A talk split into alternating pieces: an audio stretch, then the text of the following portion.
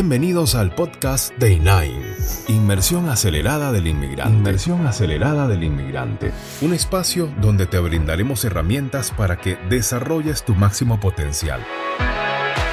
No tienes que hacerlo solo. Apóyate con INAIN.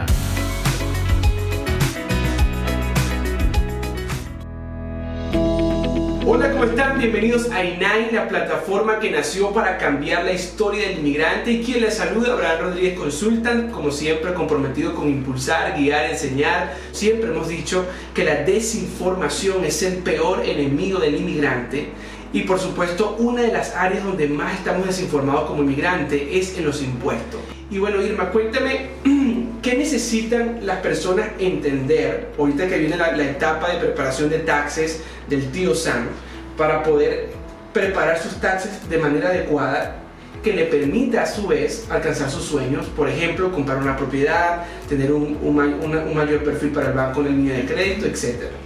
Claro que sí, Abraham. Primero que nada, buenos días. Muchísimas gracias por tu invitación. Y pues bien, como lo dijo Abraham, en esta, en esta oportunidad se necesitan colaborar y ayudar a toda nuestra comunidad latina.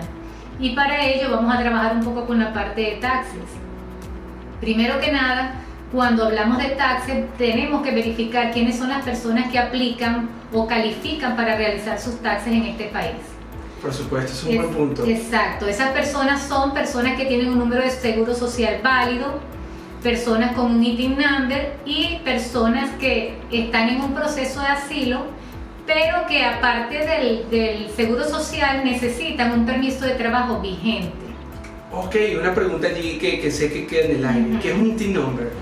Un ITIN number es un número de identificación fiscal que se le otorga a aquellas personas que no tienen un estatus migratorio en, en este país pero que perciben ingreso y por supuesto deben cumplir Tien, con el tío Sam. Deben cumplir como nosotros, o sea, como todos, en cualquier país del mundo y nosotros especialmente que venimos de nuestros países latinos, eh, para nosotros es un deber declarar impuestos y, en Estados Unidos pues no es la excepción. Para poder solicitar un ITIN, tú tienes que justificar que proviene, que tienes ingresos mensuales, que tu trabajo requiere o necesita hacer una declaración porque tus ingresos superan un monto estipulado por el IRS. Ahora, hay un, hay un mito, o no sé si es un mito, es un tabú, es un paradigma, pero todos entienden que al momento de declarar sus impuestos deben meter todos los gastos habido y por haber, como de hecho Irma comentaba en, en la conferencia de inmigrantes de conquista en el 2022, que hay personas que inventan unos gastos no sé si podría decir se inventan, pero mencionan unos gastos sí. que jamás habías visto en tu vida. Entonces, sí, ¿qué es de cierto esto? ¿Cuántos gastos debe meter una persona en sus taxes para con poder cumplir su objetivo financiero?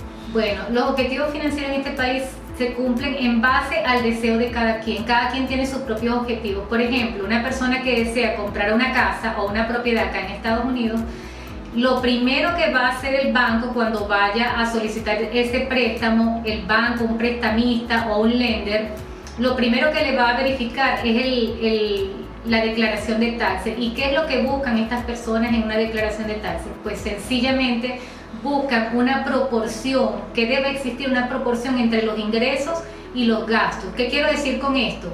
Que los gastos siempre deben ser mucho menores a los ingresos, más sin embargo, estas instituciones se encargan de realizar una evaluación, en este caso, de todos los gastos que, tiene una persona durante un mes.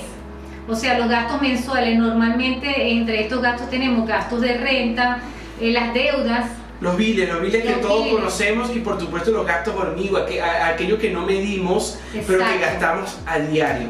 Exacto. Ahora, algo que es importante eh, para que la gente vaya, eh, okay. yo, yo, voy a ser el usuario, voy a ir okay. preguntando lo que probablemente chévere, chévere. quieran eh, los, los, oyentes de este, de este podcast y video poder eh, claro confirmar sí. contigo. Claro que sí. ¿Qué es? Yo, bueno, y, y, y, aprovecho de dar mi opinión. Más que los gastos que debo o no debo poner, es ser íntegros porque tampoco es viable que tú digas, eh, no, yo no tengo gastos y si tienes muchos gastos para precalificar para una propiedad y después no tengas cómo pagar tu hipoteca porque es un número eh, o, es una cifra que no es coherente con lo que tú tienes como, como núcleo familiar. Pero cuando se habla de gastos específicamente, ¿Qué es lo que la IRS reconoce como, digamos que válido y que no afecta el potencial de, endeudamiento, podría decirse, de una familia?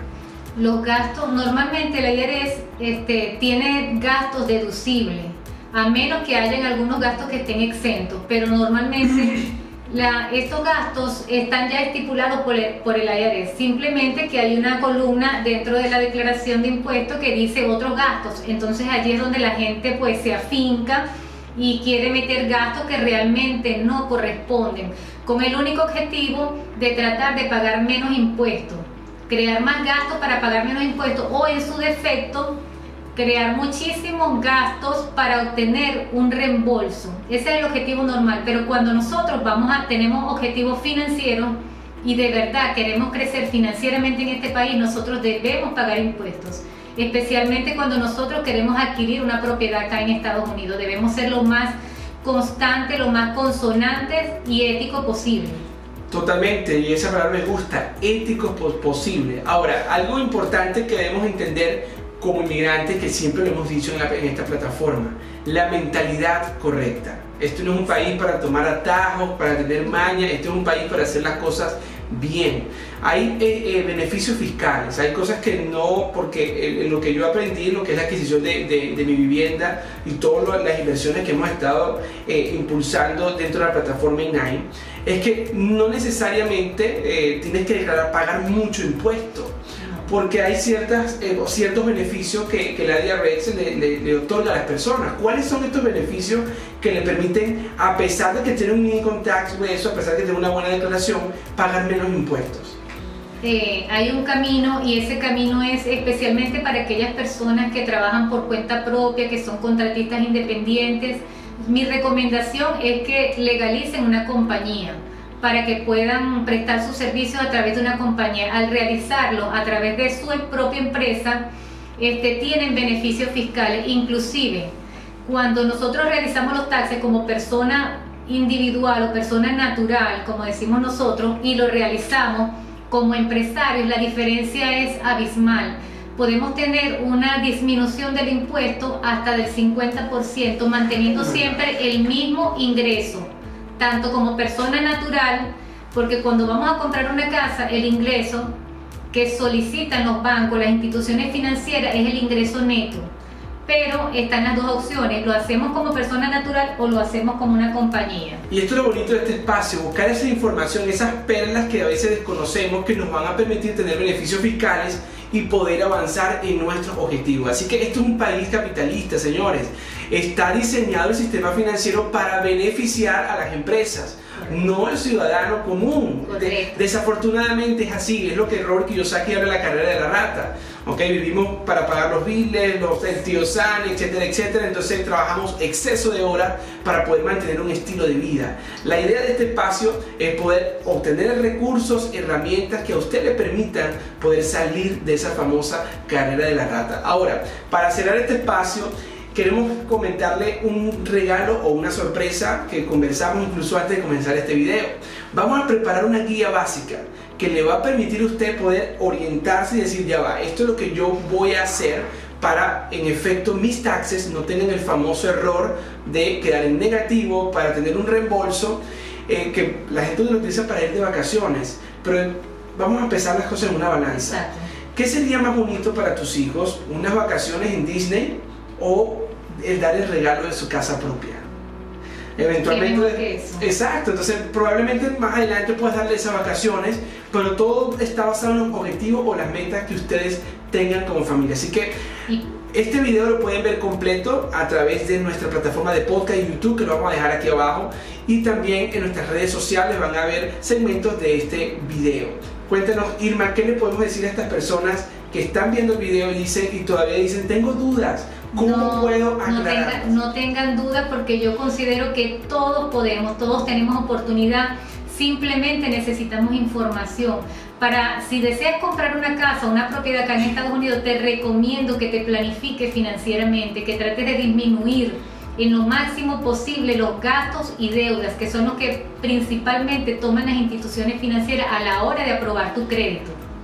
Totalmente y como siempre decimos, la desinformación es el peor enemigo del inmigrante, pero peor es tener la información y no hacer nada con ella. Saludos para todos. Gracias. Apóyate con INAI.